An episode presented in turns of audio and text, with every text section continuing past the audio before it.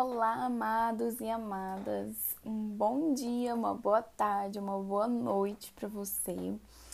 Hoje nós vamos continuar com a nossa leitura, com o nosso propósito de 40 dias. E hoje é o nosso sexto dia. A vida é uma atribuição temporária. Senhor, lembra-me de quão breve é o meu tempo na terra. Lembre-me que os meus dias estão numerados e que a minha vida está indo embora. Salmos 39, 4. Estou aqui na terra só por um pouco de tempo. Salmos 119, 19.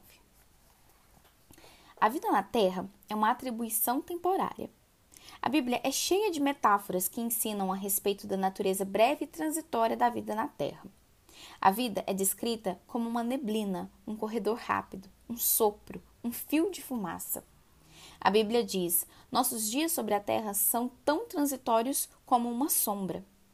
Para usar sua vida da melhor forma possível, você não deve nunca esquecer de duas verdades. Primeira, em comparação com a eternidade, a vida é extremamente breve. E segunda, a terra é apenas uma residência temporária. Você não ficará aqui por muito tempo, então não fique muito apegado.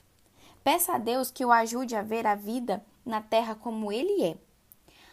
Davi orou.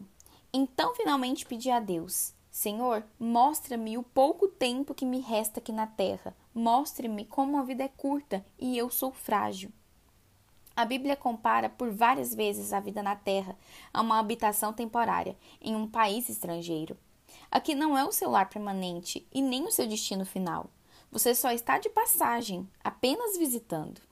A Bíblia usa termos como forasteiro, peregrino, estrangeiro, estranho, visitante e viajante para descrever nossa breve estadia aqui na terra. Davi disse: Viverei poucos anos aqui na terra. E Pedro explicou: Se vocês chamam a Deus de Pai, levem a vida como residentes temporários na terra. Muitas pessoas se mudaram de outras partes do mundo para trabalhar na Califórnia, onde moro, no caso, o, o escritor do livro. Mas elas ainda são cidadãs do seu país de origem. É obrigatório que elas carreguem um cartão de registro de visitantes, chamado Green Card, o qual lhes permite trabalhar aqui, embora não sejam cidadãos americanos. Cidadãos americanos. Os cristãos deveriam carregar green cards espirituais, para nos lembrarmos de que a nossa cidadania é no céu. Deus diz que seus filhos devem, devem pensar a respeito da vida de modo diferente dos que não são crentes. Tudo o que eles pensam é sobre essa vida aqui na terra.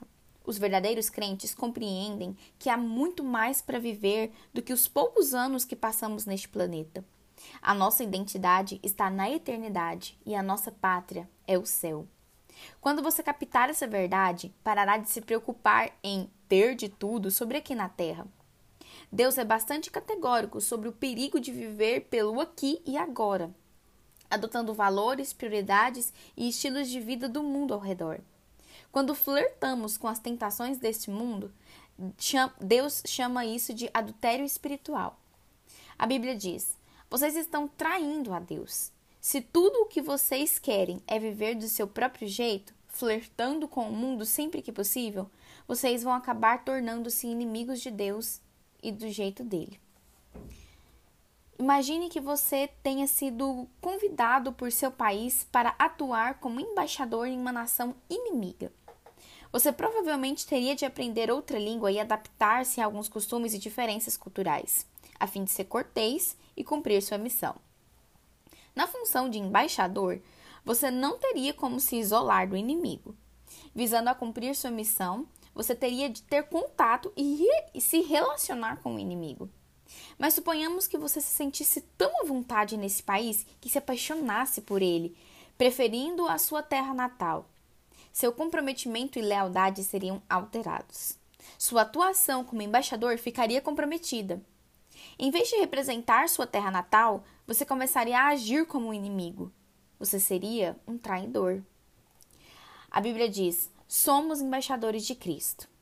Lamentavelmente, muitos cristãos têm traído seu rei e o seu reino. Eles têm estupidamente chegado à conclusão de que, por viverem na terra, aqui é o seu lar. Aqui não é o seu lar. A Bíblia é clara. Amigos, este mundo não é o seu lar, então não fiquem à vontade. Não satisfaçam um ego em prejuízo da alma. Deus não quer que fiquemos apegados ao que está à nossa volta, porque é uma situação temporária. Já fomos avisados de que os que têm um contato frequente com as coisas deste mundo devem usá-las corretamente sem criar apego, pois este mundo e tudo o que está nele passarão. Em comparação com outros séculos, a vida nunca foi tão fácil para grande parte do mundo ocidental. Somos frequentemente entretidos, divertidos e servidos. Com todas as fascinantes atrações, mídia cativante e agradáveis experiências disponíveis hoje em dia, é fácil esquecer que a vida não consiste em perseguir a felicidade. É somente ao lembrarmos que a vida é um teste, uma incumbência de confiança, uma atribuição temporária, que o encanto dessas coisas perderão o domínio sobre a nossa vida. Estamos nos preparando para algo ainda melhor. As coisas que vemos agora estão aqui hoje e amanhã já se foram. Mas as coisas que não podemos ver agora vão durar para sempre. O fato de a Terra não ser o nosso lar definitivo explica por que, como seguidores de Jesus, experimentamos dificuldades, aflições e rejeições nesse mundo. Isso também explica por que algumas promessas de Deus parecem não ter sido cumpridas, algumas orações parecem não ter sido respondidas e algumas situações parecem injustas. Esse não é o final da história. Para impedir que fiquemos muito apegados à terra, Deus nos permite sentir uma substancial quantidade de descontentamentos e desgostos na vida, anseios que jamais serão satisfeitos deste lado da eternidade. Não somos completamente felizes porque não era para sermos. A terra não é o nosso lar definitivo.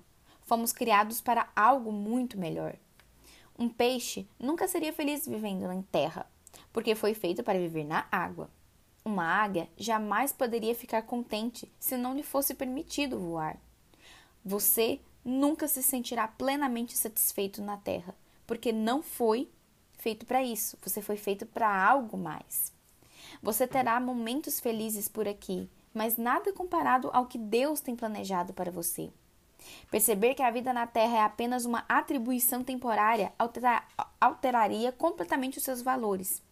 Valores eternos e não temporários se tornariam fatores determinantes em suas decisões. Como C.S. Lewis comentou, tudo o que não é eterno é eternamente inútil. A Bíblia diz: assim, fixamos os olhos não naquilo que se vê, mas no que não se vê. Pois o que se vê é transitório, mas o que se não vê é eterno. É um erro fatal presumir que a meta de Deus para a sua vida é a prosperidade material ou o sucesso popular, como determina o mundo. A vida em abundância não tem relação com abundância material, e a fidelidade de Deus não garante sucesso na carreira ou mesmo no ministério. Jamais concentre seus esforços em coroas temporárias. Paulo foi fiel e mesmo assim acabou em uma prisão. João Batista foi fiel, mas foi decapitado. Milhões de fiéis foram martirizados, perderam tudo o que tinham e chegaram ao fim da vida sem nada nas mãos. Mas o fim da vida não é o fim de tudo. Aos olhos de Deus, os maiores heróis da fé não são os que alcançam prosperidade, sucesso e poder nessa vida mas os que trataram essa vida como uma, como uma atribuição temporária e serviram fielmente, aguardando a recompensa que lhes foi prometida na eternidade. Eis que a Bíblia diz sobre a galeria dos heróis da fé, honrados por Deus. Todos esses morreram pela fé. Não receberam as coisas que Deus prometera a seu povo, mas as enxergaram no futuro e ficaram alegres. Eles diziam que eram visitantes e estrangeiros na terra. Estavam esperando uma pátria melhor, uma pátria celestial. Portanto, Deus não se envergonha de ser chamado Deus deles, porque preparou uma cidade para eles. O seu tempo sobre a terra não é toda a história de sua vida. Você tem de esperar chegar no céu para conhecer o resto dos capítulos. É preciso ter fé para viver na terra como um estrangeiro. É bem conhecida a história antiga a respeito de um missionário aposentado que vinha para a América do Norte no mesmo navio do presidente dos Estados Unidos. Multidões ovacionando, uma banda militar, um tapete vermelho, faixas e imprensa recepcionavam o presidente de volta ao lar, mas o missionário desembarcou do navio sem ser notado. Ressentido e com sentimentos de autocomiseração, começou a queixar-se para Deus. Então, Deus lembrou gentilmente: Mas, meu filho, você ainda não chegou a casa. Não terão passado dois segundos da sua entrada no céu sem que você clame: Por que eu fui dar tanta importância a coisas tão temporárias? Onde eu estava com a cabeça? Porque eu gastei tanto tempo, energia e preocupação no que não iria durar. Quando a vida fica difícil e você é subjugado pelas dúvidas, ou quando você fica imaginando se viver para Cristo vale o esforço, lembre-se de que você ainda não chegou a casa. Na morte, você não vai abandonar sua casa, você vai para casa. Um tema para você refletir hoje. O mundo não é o seu lar. Um versículo para você memorizar. Assim, fixamos os olhos naquilo que não naquilo que se vê, mas no que não se vê, pois o que se vê é transitório, mas o que não se vê é eterno. 2 Coríntios 4, 18. E uma pergunta para você meditar. Como o fato de a vida ser uma atribuição temporária deve mudar a forma de você viver nesse exato momento? Até o próximo dia. Vem.